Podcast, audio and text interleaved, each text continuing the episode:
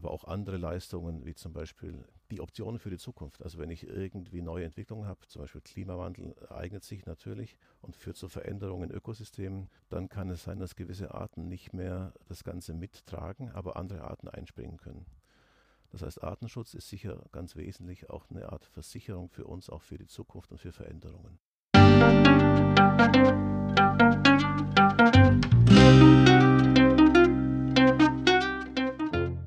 Schön, dass du wieder reinhörst. Ich begrüße dich ganz herzlich bei Ich, Wir alle, dem Podcast und Weggefährten mit Impulsen für Entwicklung. Wir bei Shortcuts laden interessante Personen ein, die uns zu den Themen Selbst, Team und Werteentwicklung inspirieren. Für mehr Informationen zum Podcast und zur aktuellen Folge schau vorbei unter www.ichwiralle.com. In den Shownotes deines Podcast-Players findest du außerdem zusätzliche Infos zum Gast, den Inhalten dieser Folge und zu Shortcuts. Ich bin Maike Schäbitz, Redakteurin und unser heutiger Gast ist Professor Dr. Josef Settele. Er hat 2019 als Co-Vorsitzender im Rahmen des UN-Weltbiodiversitätsrats den globalen Bericht zum Stand der Artenvielfalt mitverfasst. Er erläutert uns einerseits, dass Artenvielfalt eine Art Lebensversicherung für unsere Zukunft ist und warum die Wahrscheinlichkeit von Pandemien mit zunehmendem Artensterben und der Vernichtung von Ökosystemen stetig weiter ansteigt. Und er zeigt auf, wie jeder von uns wieder zu mehr Artenvielfalt und Resilienz unserer Systeme beitragen kann. Bevor das Gespräch beginnt, noch ein kurzer Hinweis zu unseren Angeboten. Auf ichwiralle.com slash Angebote findest du unsere aktuellen Workshops und Ausbildungen zu den Themen Selbst, Team und Werteentwicklung. Und jetzt wünsche ich dir ganz viel Inspiration und Freude beim Hören. Audio ab.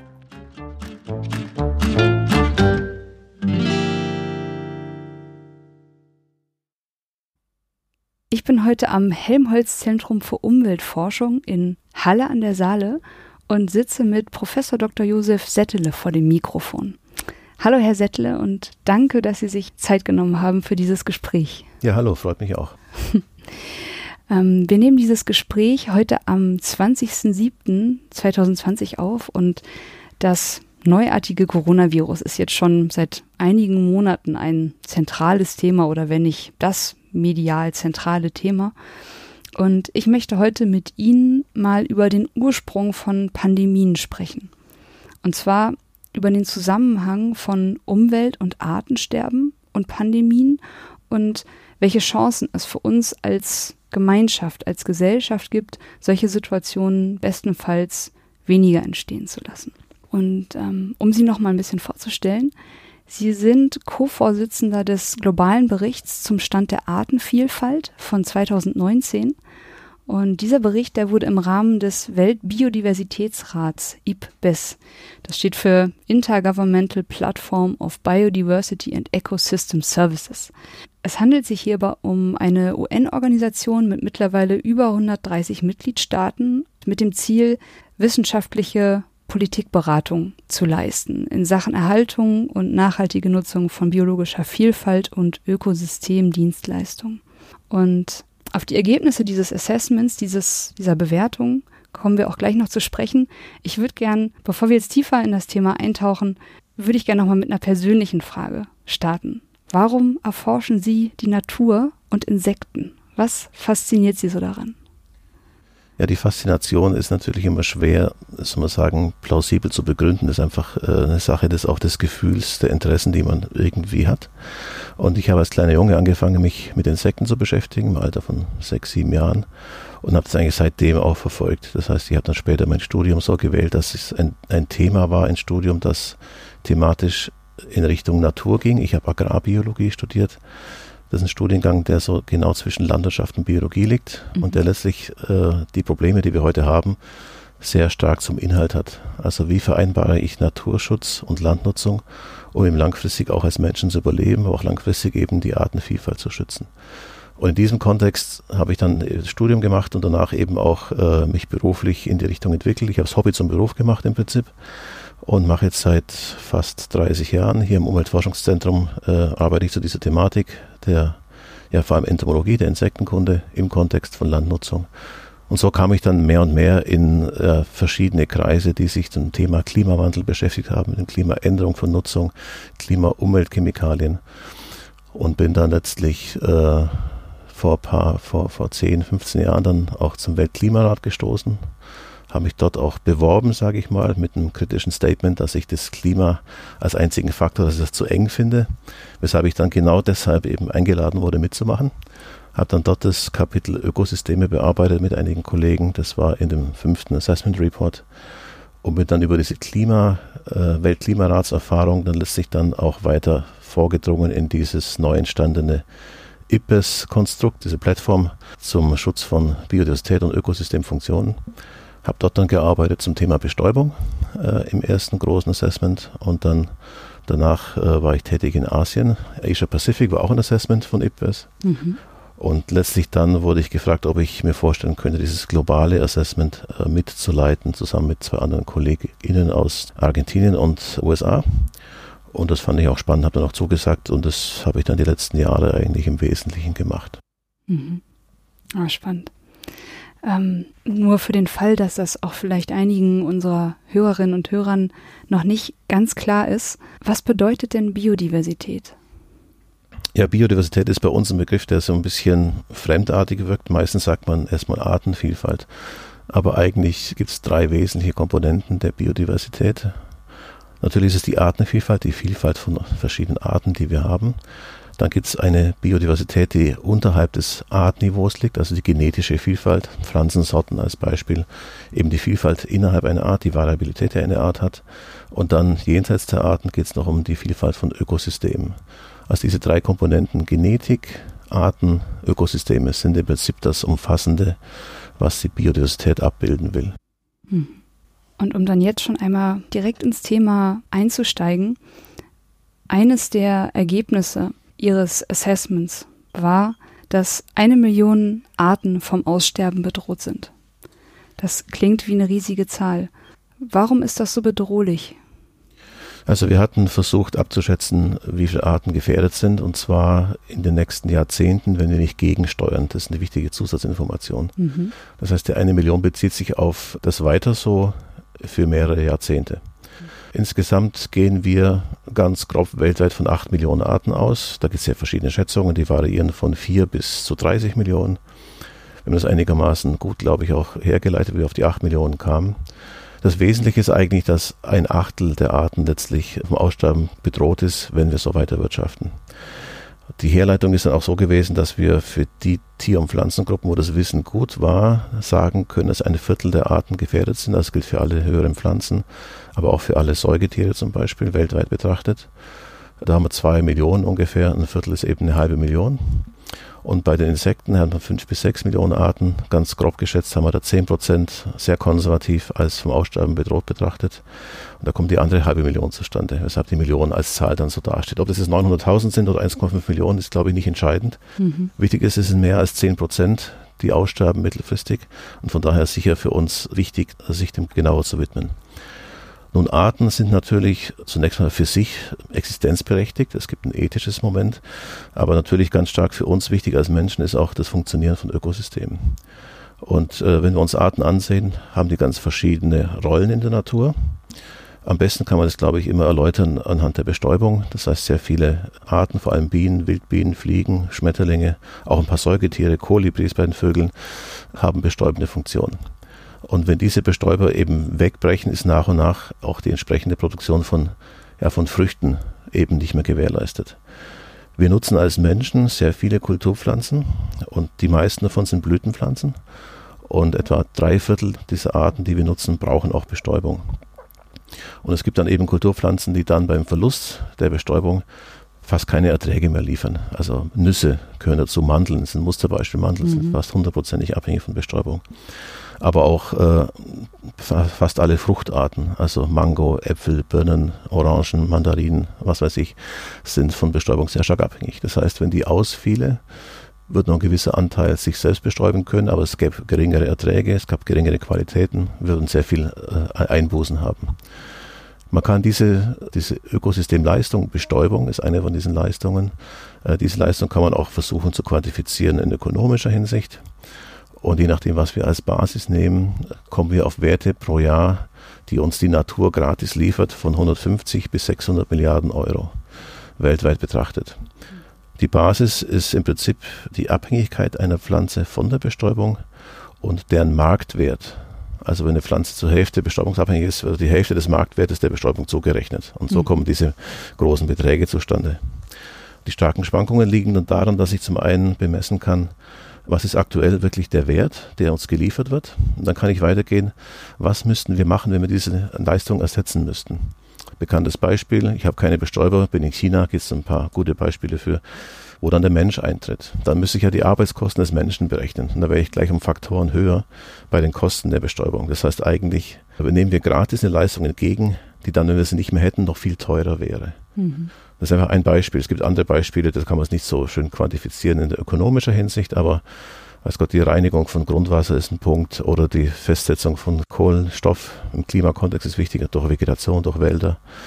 Aber auch andere Leistungen, wie zum Beispiel ja, die Optionen für die Zukunft. Also wenn ich irgendwie neue Entwicklungen habe, zum Beispiel Klimawandel eignet sich natürlich und führt zu Veränderungen in Ökosystemen, dann kann es sein, dass gewisse Arten nicht mehr das Ganze mittragen, aber andere Arten einspringen können. Das heißt, eine Vielfalt von Arten ist auch eine Art Versicherung für die Veränderung. Ich kann jetzt sagen, okay, momentan brauche ich die Arten nicht, also was soll's aus anthropozentrischer Sicht betrachtet, kann ich ja wegfallen lassen. Wenn sich Sachen aber ändern, wird es plötzlich spannend und dann habe ich diese Ressourcen nicht mehr da, die potenziell einfach momentan vorhanden sind. Das heißt, Artenschutz ist sicher ganz wesentlich auch eine Art Versicherung für uns, auch für die Zukunft und für Veränderungen. Mhm. Und was sind denn wesentliche Gründe für das Artensterben? Und warum tritt das jetzt gerade in den letzten Jahrzehnten, man kann ja schon fast sagen, mit so einer exponentiellen Geschwindigkeit auf? Also die Gründe sind natürlich vielfältig, aber die haben alle mit unserer menschlichen Aktivität zu tun. Wir haben versucht, das mal zu analysieren im Kontext dieses globalen Assessments. Und so grob auf globaler Skala ist die Landnutzungsänderung der größte Treiber, sagen wir, für die Veränderung, sowohl im, äh, auf dem Land wie auch im Wasser, also im Süßwasser gefolgt von äh, direkter Ausbeutung, was vor allem im Marienbereich wichtig ist, also Fischerei zum Beispiel. Platz drei ist schon der Klimawandel, schon die letzten 50 Jahre analysiert ist Platz drei Klimawandel. Platz vier ist dann die Umweltverschmutzung, Chemikalien, Plastik im Meer etc. Und Platz fünf sind invasive Arten, also Arten, die praktisch Systeme, soll man sagen, durcheinander bringen, indem sie neu irgendwo hinwandern oder hin, hingebracht werden. Und diese Prozesse haben sich einfach in den letzten Jahrzehnten enorm verstärkt. Hat damit zu tun, dass wir mehr Menschen geworden sind, dass unser Anspruchsdenken anders wurde, dass wir mehr Ressourcen brauchen. Und von daher, je nachdem, wo wir sind, sind die dominanten Faktoren regional ein bisschen verschieden, aber diese fünf sind, glaube ich, die wesentlichen. Und Landnutzung ist klar, machen wir, um eben Erträge zu erzielen. Und ändern wir nach und nach, aber wir haben die nie so schnell geändert wie in den letzten 20, 30 Jahren. Also Intensivierung im Anbau, große Flächen, schwere Maschinen, die uns einfach helfen, entsprechende Erträge in der Menge zu erzeugen, brauchen natürlich dann größere Flächen und damit sind diese Landschaften zum Beispiel bei uns ausgeräumter. Weshalb dann eben ein Teil des Verlustes von Arten in Mitteleuropa zum Beispiel durch die Intensivierung der Landnutzung zustande kommt. Landnutzungsänderung kann aber auch ganz was anderes bedeuten, nämlich die Aufgabe von Nutzung ist auch eine Änderung. Also ich habe äh, Grenzertragsstandorte, die, die sich nicht mehr lohnen zu bewirtschaften die dann nach und nach zuwachsen. Auch da verliere ich dann viele Arten, die äh, sich über lange Zeiträume an diese Lebensräume angepasst haben. Beispiele dafür wären sowas wie Wacholderheiden oder, oder eben entsprechend beweidete Flächen, die oft sehr nährstoffarm sind und im Laufe der Geschichte sich zu sehr artenreichen Lebensräumen entwickelt haben. Die basierten aber in ihrer Existenz auf einer extensiven Nutzung, meist eine Weidenutzung. Die wurde meist aufgegeben und damit sind die Flächen irgendwann weg. Also ich habe Verlust durch Landnutzungsänderungen in der Richtung, dass ich zu intensiv und zu extensiv werde in unserer Kulturlandschaft in mhm. Mitteleuropa. Ja, das war jetzt gerade auch nochmal ein Aha-Moment für mich. Ich hätte jetzt gedacht, wenn eine Fläche nicht mehr beweidet wird und eine Nutzung irgendwo aufhört, dass das ja potenziell erstmal vielleicht positiv ist, eben weil eine Fläche der Natur in meiner, in meiner Perspektive der Natur zurückgegeben wird. Aber zu sehen, dass sich genau jetzt über Jahrzehnte vielleicht auch gerade Insekten an so eine Wiese an so eine Fläche angepasst haben, ist, glaube ich, auch nochmal noch mal wichtig zu erwähnen. Und das äh, hatten wir auch eben kurz im Vorgespräch besprochen. Was mir auch gerade zum Thema Insektensterben nie wirklich klar war, dass wenn Flächen wegfallen, sei es durch Versiegelung, durch Ackerflächen, wo viel Pestizide oder Dünger drauf ist, dass die Insekten, die dann dort kein Futter mehr und keinen Lebensraum vorfinden, die können eben nicht einfach sagen, dann ziehen wir halt in den Wald. Ja klar, wir haben natürlich überall an die Lebensräume angepasste Organismen. Das heißt, die meisten Insekten sind spezialisiert in Bezug auf bestimmte Nahrungspflanzen, die sie verwenden. Wir kennen natürlich die, die das gleiche fressen wie der Mensch, also die sogenannten Schädlinge. Also ein Rapsschädling frisst halt Raps und damit ist er ein Schädling, aber er lebt eben von Raps. Zum Beispiel Rapsglanzkäfer ist ein Beispiel dafür. Oder ich habe irgendwo anders irgendwelche, weiß Gott, Apfelwickler, die im Apfel leben, die eben auf Apfel angewiesen sind und habe ganz viele Arten, aber die eben nicht auf unseren Kulturpflanzen leben, sondern auf anderen Pflanzen in der Landschaft und die natürlich nur dann da sind, wenn diese Elemente in der Landschaft, diese Arten von Pflanzen in diesem Fall als Basis vorhanden sind. Mhm. Ist die Basis weg, ist auch die Art natürlich weg. Die kann ich einfach ausweichen oder zumindest sehr selten ausweichen, weil eben mitunter dieselbe oder eng verwandte Arten nicht gleich in der Nachbarschaft vorhanden sind. Manchmal ist es der Fall, oft aber eben auch nicht. Das heißt, wir haben ganz typische Arten für das Offenland, für die Grünlandbereiche, also Wiesen und Weiden. Und wir haben ganz typische Arten auch für Waldgebiete zum Beispiel. Mhm. Und äh, ja, typische Waldarten kennt jeder. Also äh, Borkenkäfer ist eine typische Waldart, logischerweise, und, und ist im naturnahen Wald auch kein großes Problem, aber kommt natürlich dort auch vor. Und dann haben wir das Dilemma, dass wir eben im Agrarbereich wie im Forstbereich und auch sonst, wenn wir die Landschaft vereinheitlichen, homogenisieren, schaffen wir für bestimmte Organismen super Bedingungen, sodass sie gut verbreiten können. Weshalb dort natürlich auch dann entsprechend Herbizide oder in dem Fall Insektizide zum Einsatz kommen, um die eben zu begrenzen. Und da ist das Dilemma, dass wir eben damit eben nicht nur die Zielorganismen erfassen, sondern viele andere auch, die in der Landschaft mit vorhanden sind. Das heißt, die direkte Wirkung von Insektiziden ist ja nicht überraschend, dass die Insekten töten. Das ist ja die Idee dahinter. Ne? Insektizid, das keine Insekten tötet, ist eine Fehlentwicklung. Also damit da darf man nicht überrascht sein, dass sie das machen. Man muss überlegen, was es für Konsequenzen hat und wie wir das Ganze so reduzieren, dass eben die restliche Nicht-Ziel-Fauna, sage ich mal, eben nicht so stark betroffen wird. Wir haben auch den Effekt, dass wir bei nicht so monokulturartigen Landschaften, also strukturreichen Landschaften etc., eben viele verschiedene Lebensräume nebeneinander haben, also Hecken, Blühstreifen, was auch immer, Wegränder die auch dafür sorgen, dass zum Beispiel gewisse Kulturpflanzen besser gedeihen. Also viele der Bestäuber, die irgendwo hingehen, leben ja nicht auf dieser Pflanze, also nicht auf dem Apfel zum Beispiel, sondern nur auf der Apfelblüte, holen sich Nektar und bestäuben, haben aber ihren Lebensraum woanders. Also von mir aus irgendeine Wiese oder eine offene Bodenstelle, wo sie das Nest dann drin haben, die Bienen zum Beispiel. Das heißt, der Apfel profitiert davon, dass eben die Landschaft insgesamt Lebensraum bietet, jenseits der Obstwiese, sage ich mal. Und das ist ein ganz klassisches Beispiel, dass eben diese verschiedenen Landschaftselemente sehr stark interagieren. Habe ich nur ein Element noch übrig auf der großen Fläche, ist die Vielfalt natürlich auch nicht besonders groß und auch die Anfälligkeit für entsprechende Extrementwicklungen wie Ausbrüche von Schädlingen wird dann entsprechend hoch auch. Also Schwammspinne, Prozessionsspinne im Wald sind super Beispiel dafür, auch die Borkenkäfer, die ich schon erwähnt hatte, aber eben auch im Agrarbereich irgendwelche Blattläuse im, im, im Weizen zum Beispiel. Und was ich jetzt gut kenne aus eigener Arbeit, ist nicht aus Mitteleuropa. Ich habe sehr viel gearbeitet im Reisanbau. Und das ist so eine sehr alte Kulturpflanze, die schon seit Hunderten bzw. Tausenden von Jahren in gewissen Regionen angebaut wird. Die hat durch diese allmähliche Entwicklung auf kleinen Flächen, also bewässerter Reisanbau auf kleinen Flächen, dazu geführt, dass sich eine sehr angepasste Lebensgemeinschaft dort etabliert hat. Zum einen sind die Artenzahlen in Reissystemen Asiens höher als bei uns im natürlichen Buchenwald. Das ist schon mal überraschend für ein Agrarsystem. Mhm. Und die sind so stark miteinander verknüpft, dass sie eigentlich dann, wenn sie nicht gestört werden, da äh, auch keine Probleme haben in Sachen Reisertrag. Es gibt auch dort Schädlinge, also Tiere, die Reis fressen, aber auch sehr viele Gegenspieler, die das Ganze in Balance halten. Und dort kann es selbst sein bei großen Flächen, die Reis beinhalten, also fast Monokulturen sind, dass diese Balance es dennoch immer ein Gleichgewicht gibt. Also es gibt ein paar Schadbefälle, es gibt ein paar Verluste, aber nie große Verluste. Wenn wir so ein System stören, das haben wir auch selber erforscht, durch Insektizideinsatz, ist genau dort, wo das Insektizid ausgebracht wird, der größte Schaden nachher zu beobachten was zunächst mal kontraintuitiv ist. Also das im Pharma zu erzählen, ist schon eine Kunst für sich. Haben wir auch gemacht. Komme ich nachher nochmal dazu über, über Seifenopern. Aber die, die Ökologie dahinter ist folgendermaßen, dass eben dann, wenn alles erstmal totgespitzt ist, also sowohl die Schädlinge wie auch deren Gegenspieler, entwickeln sich als erstes wieder die Schädlinge und können dann, soll man sagen, so, einen sogenannten Enemy-Free Space, also feindfrei sich entfalten und dann eben große Populationen bilden und dann eben entsprechend den Ertrag mindern. Das heißt, bei diesem Reisbeispiel, man sieht genau dort, wo gespritzt wurde, ist später der Ertrag nicht mehr vorhanden. Weil die Gegenspieler, bis sie wiederkommen, die kommen wieder, das dauert aber zu lang, als dass nicht dann äh, der Ertrag schon weg wäre, also die, die Ernte schon verloren wäre. Ich hatte kurz erwähnt, diese Kommunikation des, desselbigen kann man dann ganz gut machen, indem man eben diese Ökologie versucht, in den Alltag zu übersetzen. Also wir hatten da Seifenopern gemacht in Vietnam, 20 Stück. Das sind so Geschichten, also ich nehme ein Beispiel raus, da geht es um, um Bienen die Rolle von Bienen bei der Bestäubung und die Interaktion mit Reis. Zunächst mal denkt man, Reis ist eine windbestäubte Pflanze, braucht keine Bestäuber. Nun, äh, die Geschichte geht so los, dass irgendein Farmer in der Hängematte hängt und sich irgendwie gerade so ein bisschen langweilt, die Frau vorbeikommt und ihn, und ihn schimpft, wer hat denn das Gelee Royal im Kühlschrank geklaut und gegessen? Ach, du meinst dieses komisch schmeckende Zeugs da, ist denn das überhaupt her? Das hat mir der Nachbar geschenkt. Was, der Nachbar? Na, sowas. Dann zieht er also los und äh, bringt die Bienen des Nachbarn um mit Insektiziden. Das ist ja eine Teil der Story.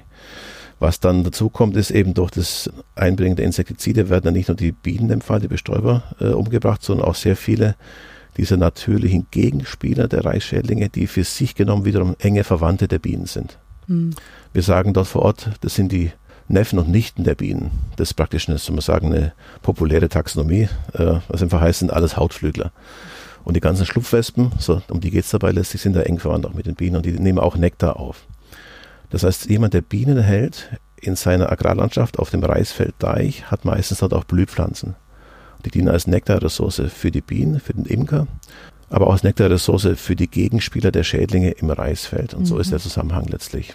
Also das mit der Geschichte, mit diesem Nachbarschaftseifersuchtsgeschichte, ist ein Beispiel ist eben gewesen, kombiniert dann mit einem lokalen Interview mit einem Experten vor Ort, der sich dort auch auskennt und nochmal fünf Minuten einfach Bilder zur Ökologie des Systems ist so die Art und Weise, wir versuchen sowas zu kommunizieren. Also 20 Minuten geht so ein, soll man sagen, so eine äh, Seifenopern-Einheit, die wir dann in Vietnam auch ausgestrahlt haben. Mhm.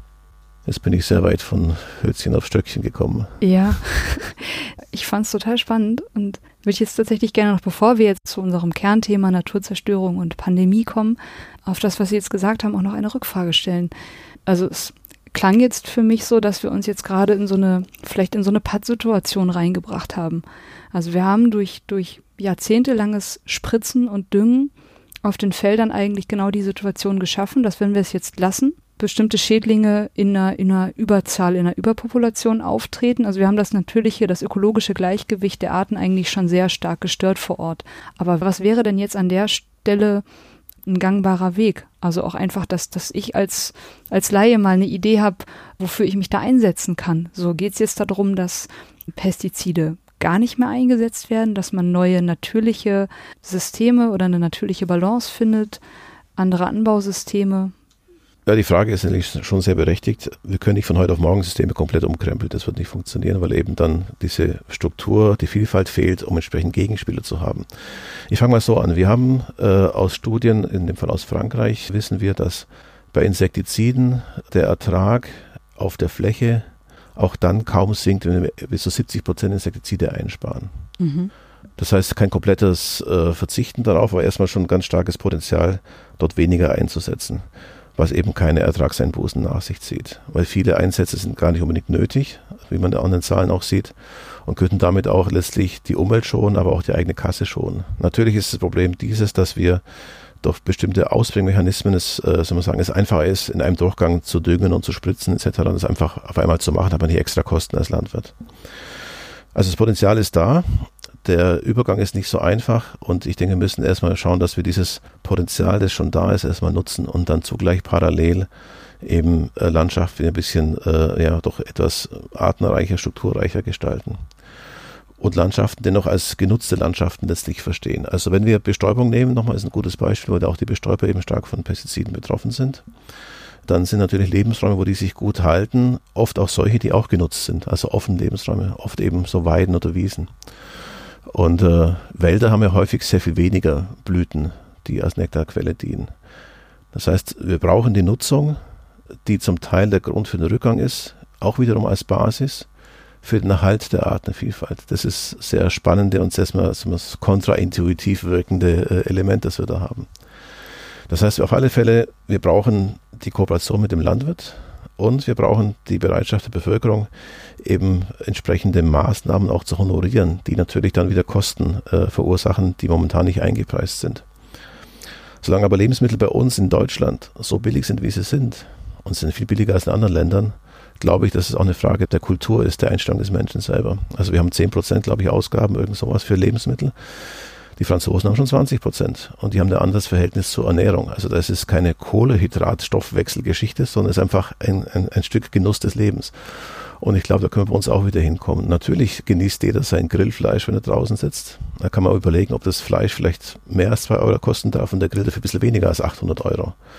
Dann sagt, okay, ich habe ein, ein, ein, Lagerfeuer oder sowas und, und, leiste mir halt etwas teureres äh, Fleisch, das entsprechend von Tieren kommt, die genau diese Offenlandschaft erhalten, aber in geringer Dichte auch entsprechend, äh, soll man sagen, im Tierwohl entsprechend gehalten werden kann hingehen bis sogar zu, zu jagbarem Wild, was ja zumindest Bezug auf die Tierhaltung auch sehr artgerecht gehalten wird, bis es halt erschossen wird am Ende. Aber das ist ja das gleiche Schicksal, was die anderen auch haben. Also Rinder und Schweine im Stall, die haben dasselbe Schicksal am Ende, aber haben ein anderes Leben davor.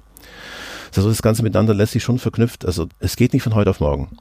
Aber es geht nur dann, wenn wir alle mitziehen. Für mich ist auch Landwirtschaft auch nicht das Geschäft rein der Landwirte, die machen natürlich die Umsetzung, aber die Landwirtschaft als, als Zweig der Wirtschaft ist natürlich eins, ein Zweig, der uns alle betrifft, den wir auch alle entsprechend ja, in Richtung bewegen, in der es gerade gegangen ist oder in Zukunft gehen wird. Das heißt, es ist schon sehr stark eine Frage, äh, wie wir Lebensmittel schätzen, und ich denke, wir haben einen großen Konsens, dass es in vielen Bereichen so nicht weitergehen kann. Momentan haben wir ja gerade aktuell die Tönnies-Diskussion, die auch zeigt, dass es nicht nur um Tier, sondern auch um Menschenhaltung fast schon geht. Also Menschenhaltung passiv wie aktiv, auch die Haltung der Menschen ist auch noch ein Faktor. Und äh, dass wir da sehen, wenn der Konsens besteht, dass solche Systeme so nicht funktionieren können oder sollen, gibt es sich auch, äh, soll man sagen, ein, ein Ansporn für die Politik entsprechend zu agieren. Das heißt, wenn der Einzelne sich sagt, er ist nicht in der Lage, was zu erreichen, indem er einfach dann ein anderes Fleisch kauft, das ist zwar erstmal richtig, aber das ist ja auch nicht, da wir wissen, dass viele Menschen der Meinung sind, dass es gut wäre, das anders zu machen, dann kann ich auch entsprechend auch regulativ eingreifen und sowas entsprechend zu ermöglichen. Das Beispiel, ich immer ganz gerne nehme als Vergleich, wir haben uns auch darauf einigen können, dass Masken gut sind, wenn gleich jeder selber denkt für sich alleine, wenn ich jetzt eine Maske trage, macht keinen Unterschied. Aber es ist dann anscheinend doch so konsensfähig, dass wir Masken tragen, um uns gegenseitig zu schützen und das war so konsensfähig, dass auch die Politik sagen konnte, wir setzen das auch durch und das wurde im Prinzip auch akzeptiert. Das ist von daher eine Vorgehensweise, die ich glaube, die wichtig ist. Sowohl bottom-up, der Einzelne kann das machen und zugleich kann er als Teil der Gesellschaft dazu beitragen, dass die Politik eine Basis hat, um, soll man sagen, ohne Risiko, in Anführungszeichen, nämlich des Stimmenverlustes, handeln zu können. Ja, das sind auf jeden Fall schwierige Fragen. Es war also wieder ein kleiner Spaziergang durch verschiedene Themen, aber so ist ja, es halt. Ja, so ist es. Es ist komplex. Ähm, ja, jetzt ist, glaube ich, genau der Moment, wo wir eben Artensterben, Naturzerstörung und Pandemien mal zusammenführen können. Können Sie in einem ersten Schritt einmal erläutern, wie hängt beides zusammen oder auch hängt beides zusammen? Also wir hatten vor über zehn Jahren mal eine Arbeit gemacht zu ja, Szenarien der Zukunft einfach so mit ein paar Kollegen zusammengesessen und hatten zum einen die Standardszenarien Klimawandel, die alle so mehr oder weniger linear, partiell exponentiell laufen, uns angesehen. Und hatten dann auch drei Schockszenarien kreiert. Und eines war eine globale Pandemie, die in Südchina ausgebrochen war. Das war wohlgemerkt äh, 2007, 2008, als wir das gemacht hatten. Mhm. Und hatten dann das so einfach nur als Gedankenspiel durchgespielt und hatten dann jetzt feststellen müssen, dass am Ende jetzt gut zehn Jahre später fast alles, was wir damals dachten, was wichtig wäre oder was sich ereignen würde, auch eingetreten war. Was nicht eintrat, war der ökonomische Kollaps, weil wir damals nicht an Homeoffice gedacht hatten. Das gab es damals noch nicht. Und es war wichtig, glaube ich, dass die Wirtschaft weiter funktionierte, weil eben sehr viele Leute trotzdem weiterarbeiten konnten. Das war das einzige Szenario, was wir je gemacht hatten, wo die Wirtschaft zusammengebrochen wäre, wenn es entsprechend, soll man sagen, ohne Ausweichmöglichkeiten gegangen wäre. Und wir hatten damals auch diesen Link rausgearbeitet schon zwischen Naturzerstörung und dem höheren Risiko von Pandemien, sprich von Zoonosen. Zunächst Zoonosen sind ja praktisch in dem Fall Viren, die von Tieren auf Menschen übergreifen und damit entsprechend sich dann ausbreiten können. Mhm. Lokal sind es dann eher lokal-regionale Epidemien, wenn sie dann weltweit sind, sind es sogenannte Pandemien. Und diese Pandemien oder diese Zoonosen, sage ich besser, äh, werden umso wahrscheinlicher, je mehr ich große Tiermassen einer Art großen Menschenmengen gegenüberstehen habe, also praktisch sie zusammenbringen. Manchmal auch Tiere verschiedener Arten, auch in hohen Dichten. Da sind diese Beispiele mit diesen Wet Markets, der äh, Markt da in China gewesen, dieser Wet Market, wo dieses Covid-19 wohl ausgebrochen sein könnte. Es sind so Konstellationen, wo eben entsprechend hohe Dichten sind, viel Stress da ist, viele Tiere, viele Menschen da sind und sowas dann passieren kann. Mhm. Aber eigentlich ist auch die Zerstörung von Natur da ein wichtiger Faktor, nämlich wenn wir uns überlegen, dass Viren, das ist die Parallele zur Landwirtschaft vorher auch so ein bisschen, dass es auch Viren besonders dann gut geht, wenn ich ganz viele Wirte meiner Art vor mir habe. Also eine große Herde von, ich sage immer eine große Herde von, von Fledermäusen, so ein bekanntes Beispiel, aber auch große Herde von irgendwelchen anderen Tieren, die in großen Dichten auftreten. Das ist vor allem dann der Fall äh, bei vielen Arten, wenn ich Natur zerstöre und die Vielfalt zurückgeht. Das heißt, ich habe viel mehr Tiere derselben Art auf derselben Fläche, als ich vorhin hatte. Habe ich eine hohe Vielfalt, treffe ich ganz viele verschiedene Arten an, die so nebeneinander leben und treffe nur ab und zu auf, den, auf dieselbe Art, wo ich mich dann weiter fortpflanzen kann als Virus, sage ich mhm. jetzt mal. Die Vielfalt hat also in dem Fall diesen sogenannten, in der Fachwelt genannten Verdünnungseffekt. Das heißt, die Verdünnung der Verfügbarkeit von Wirten ist eine Eigenschaft der Vielfalt. Mhm. Wird die abgebrochen, habe ich eine, wie soll man sagen, Homogenisierung, geringere Vielfalt und mehr Chancen für die Viren, die eben auf diesen Tieren dann sind, äh, sich fortzupflanzen oder sich zu verbreiten. Und wenn dann der Mensch auch in der Nähe eben ist, gerade zum Beispiel, wenn man äh, neue Regionen im Regenwald erobern will, dann ist eben das Risiko hoch, dass dort eben das beides aufeinander trifft und entsprechende Übertragungen stattfinden.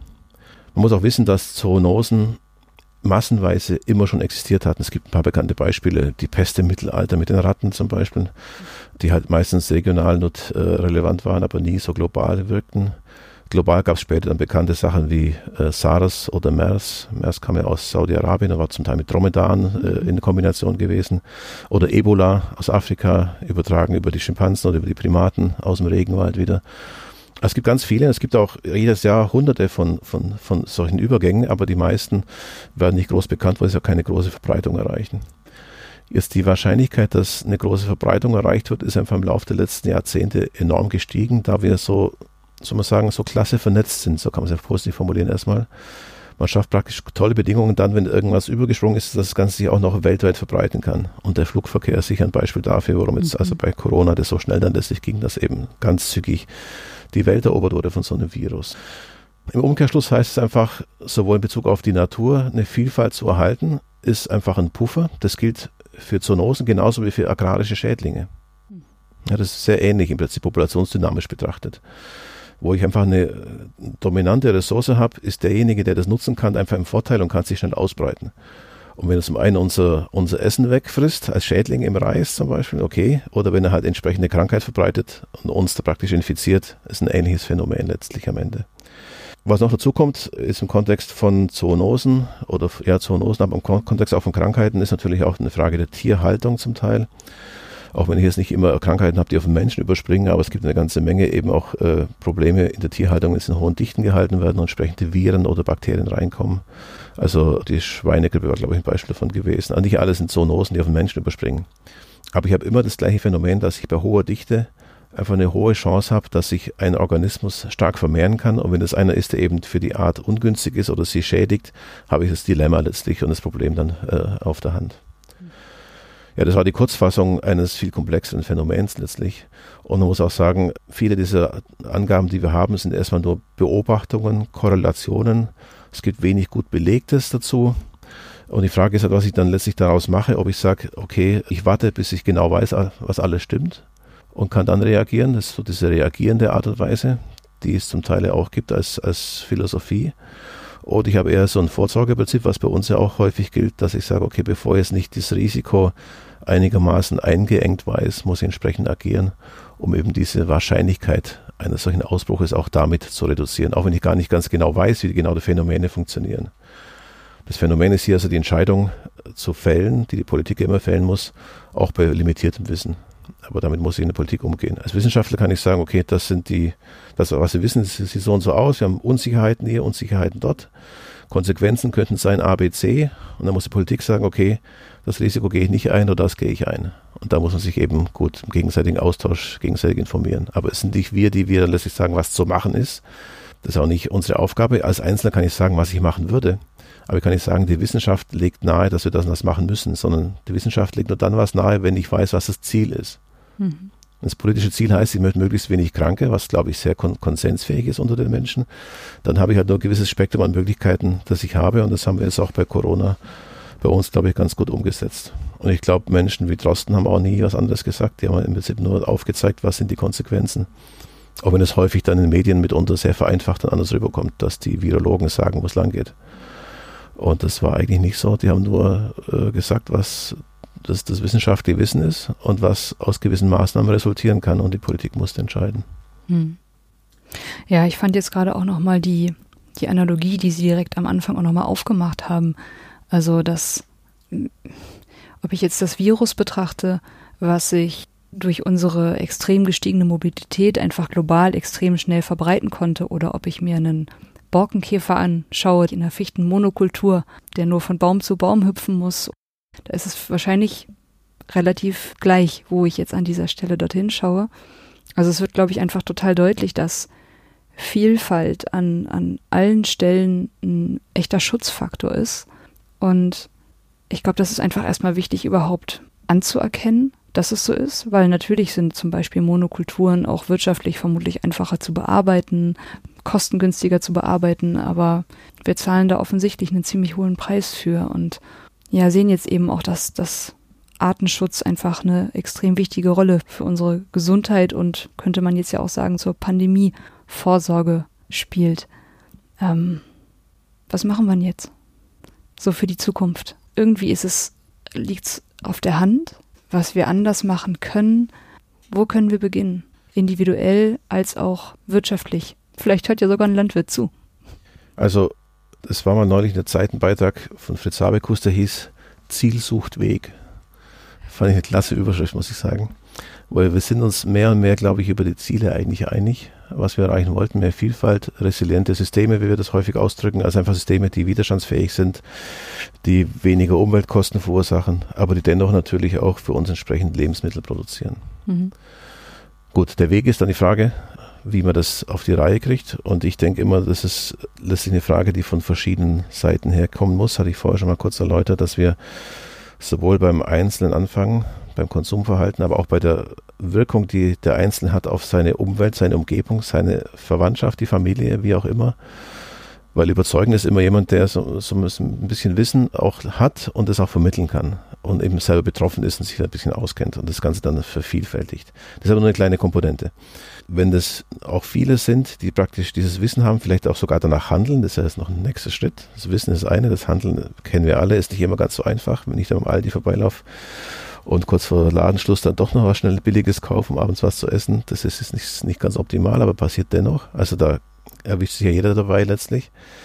Also es geht nicht darum, die, den anderen irgendwie in die Pfanne zu hauen, sondern eher dann äh, sich darüber klar zu sein, dass wir alle erstmal nicht perfekt sind und dennoch gemeinsam in der Richtung arbeiten müssen.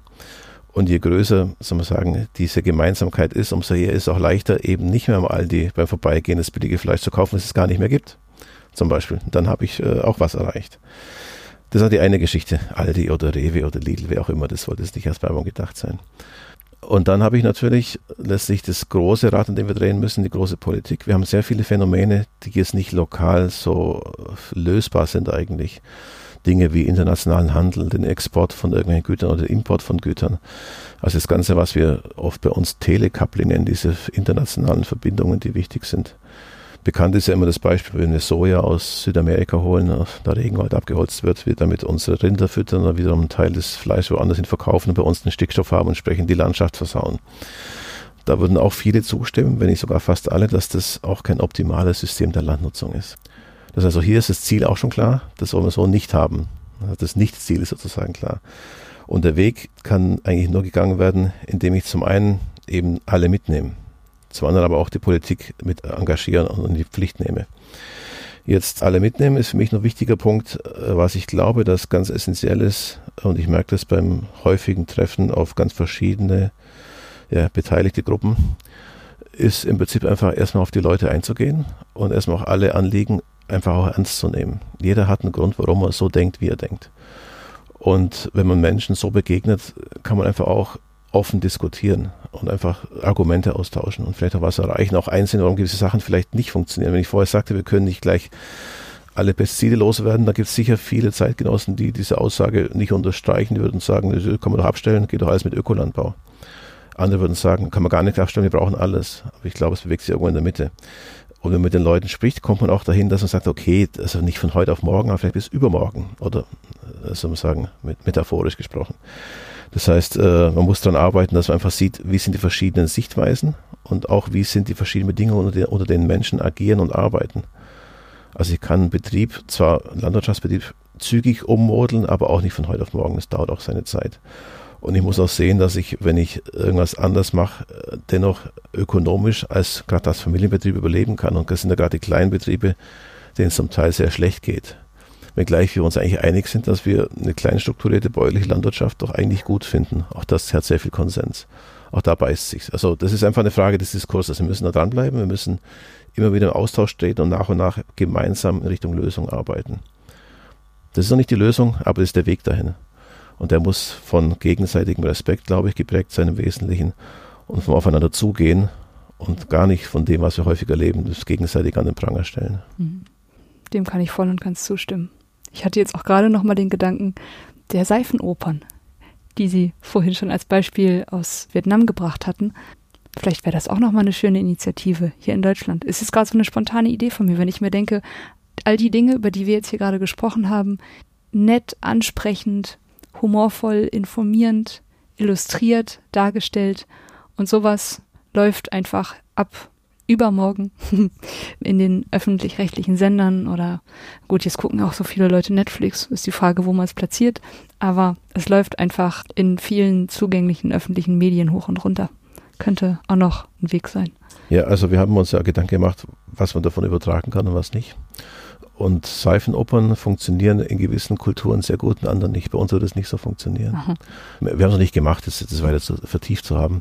Aber wir bräuchten bei uns natürlich entsprechende Menschen, die so vom kulturellen Hintergrund das Ganze mitbegleiten können. Wir hatten das in Asien dabei, wir hatten drei Leute, eine Soziologin, ein Ökonom und eben ein Kulturwissenschaftler, die mit dabei waren die uns einfach sagt, okay, was eigentlich funktioniert und was nicht funktioniert. Wir haben nur das Drehbuch gemacht als Wissenschaftler. Die Akteure waren lokale Schauspieler und äh, lokale Farmer gewesen bei uns. Mhm. Und hier muss sowas sicher irgendwie anders aussehen, aber dennoch kann natürlich der Versuch, die wichtigen Komponenten, die man wissen sollte, das sollte praktisch diese, diese treibende Kraft sein dahinter. Die Umsetzung sein muss überlegen, aber natürlich in so eine Richtung könnte es gehen.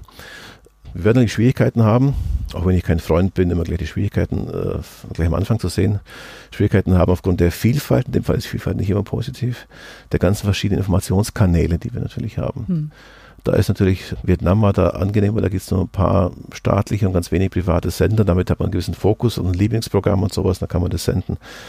Das ist bei uns müssen wir genau recherchieren, wie sowas laufen könnte. Also es ist nicht auszuschließen, aber man muss eben den ganzen, in dem Fall kulturellen Kontext mit äh, auf dem Fokus haben.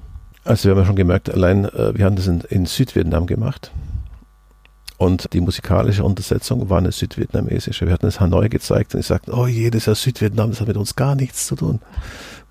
Das waren, gut, Vietnam ist ein langes Land, aber es waren 2000 Kilometer weiter, war das kulturell was völlig anderes, war für die ein No-Go. Das konnte man da nicht nehmen, da muss man es anders hintermalen, anders hinter, hinterlegen mit Musik. Ja, Wahnsinn. Und ist ja, ich meine, wir haben in Deutschland, alleine schon in Deutschland auch schon unsere verschiedensten Kulturkreise. Klar, wenn ich den Almhirten nehme in Südbayern und dann irgendjemand, der an der Wartekante arbeitet, sind so sehr verschiedene Menschen, die auch sehr verschieden, soll man sagen, verschiedenen Humor eigentlich haben. Haben alle Humor, aber der ist auch wichtig bei sowas. Ich und der muss sagen. entsprechend dann, dann aufgegriffen werden. Ich glaube auch, dass Humor eine ganz wichtige Komponente auf solchen Wegen ist. Ja. Herr Settle, ist jetzt noch irgendwas nicht gesagt, was Ihnen wichtig wäre zu erwähnen oder haben Sie noch eine abschließende Botschaft, ein Schlusswort? Also ein Schlusswort ich würde vielleicht sagen, es ist, ich wiederhole mich ein bisschen, schon wesentlich, dass wir die verschiedenen, ja, soll man sagen, beteiligten Gruppen an diesem Phänomen, was uns alle betrifft, letztlich äh, mit an Bord bringen oder an Bord halten, um eben eine Diskussion, man sagt man so schön auf Augenhöhe, wird manchmal verwendet als Begriff, zu führen, um eben zur Lösung zu kommen, die von allen mitgetragen wird, zumindest von der großen Mehrheit. Alle wird man nie an Bord haben, aber eine große Mehrheit. Weil nur dann ist es auch, äh, sind die Ziele erreichbar Will heißen, man kann auch dann nur Landnutzung so ändern, dass es eben nachhaltiger wird und zugleich alle das Gefühl haben, dass sie eben es nicht ausgegrenzt werden. Das ist ein ganz wichtiger Punkt. Und ich glaube, ich, also ich kann sehr gut nachvollziehen, wenn zum Beispiel Landwirte sich dann an Pranger gestellt fühlen, was ja häufig der Fall war in den letzten Wochen und Monaten, weil sie irgendwie als Buhmann und Buhfrau gelten für das, was eigentlich passiert ist. Und da müssen wir eben bedenken, dass wir letztlich die Landwirtschaft durch unser Konsumverhalten, aber auch durch unsere Politikmaßnahmen entscheidend mitgestalten und der Landwirt eben das Ganze ausführt. Mhm. Also ich finde, Landwirtschaft ist eine essentielle Komponente unseres Lebens, logischerweise. Wir müssen ja von irgendwas leben. Wir müssen die mehr Wertschätzung erfahren darf, ne? Muss mehr Wertschätzung haben, genau. Und ich glaube, Wertschätzung macht ganz viel aus. Es geht gar nicht um die ökonomischen Größen, um die geht es natürlich auch. Ich muss überleben können, aber ich muss einfach das Gefühl haben, dass was ich mache, äh, wird auch anerkannt. Das geht mir ja auch so, wenn ich die Sachen hier erforschen, keine Sau interessiert sich dafür, finde ich ja furchtbar ätzend. Also nur kritisieren finde ich auch nicht klasse. Ne? Etwas Kritik ist bei uns Teil des Systems, ist okay. Aber ab und zu mal so ein bisschen äh, was erreicht zu haben und das Gefühl zu haben, hat das äh, für die Allgemeinheit gemacht, ist schon wichtig. Und ich glaube, es geht den Landwirten genauso. Mhm. Das denke ich auch.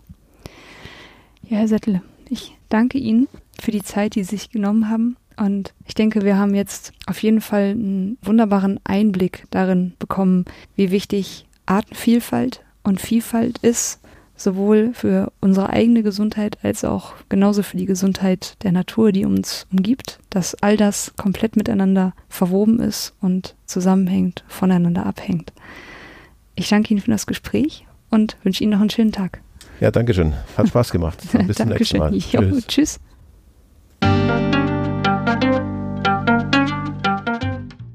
Das war eine Folge von Ich, wir alle, dem Podcast und Weggefährten mit Impulsen für Entwicklung. Wir bei Shortcuts begleiten und unterstützen Unternehmen bei der Entwicklung von zukunftsfähiger Führung, Kommunikation, Unternehmenskultur und Design. Mehr Infos zu unseren Angeboten, zum Podcast und der aktuellen Folge findest du unter www.ichwiralle.com. Wir freuen uns über dein Feedback zur Folge und deine Bewertung des Podcasts bei iTunes. Bitte stell uns gerne Fragen zum Podcast und mach Vorschläge für Themen und Interviewpartner, die dich interessieren würden. Und zu guter Letzt, schau gerne bei uns in Berlin-Kreuzberg vorbei. Wir lieben Besuch.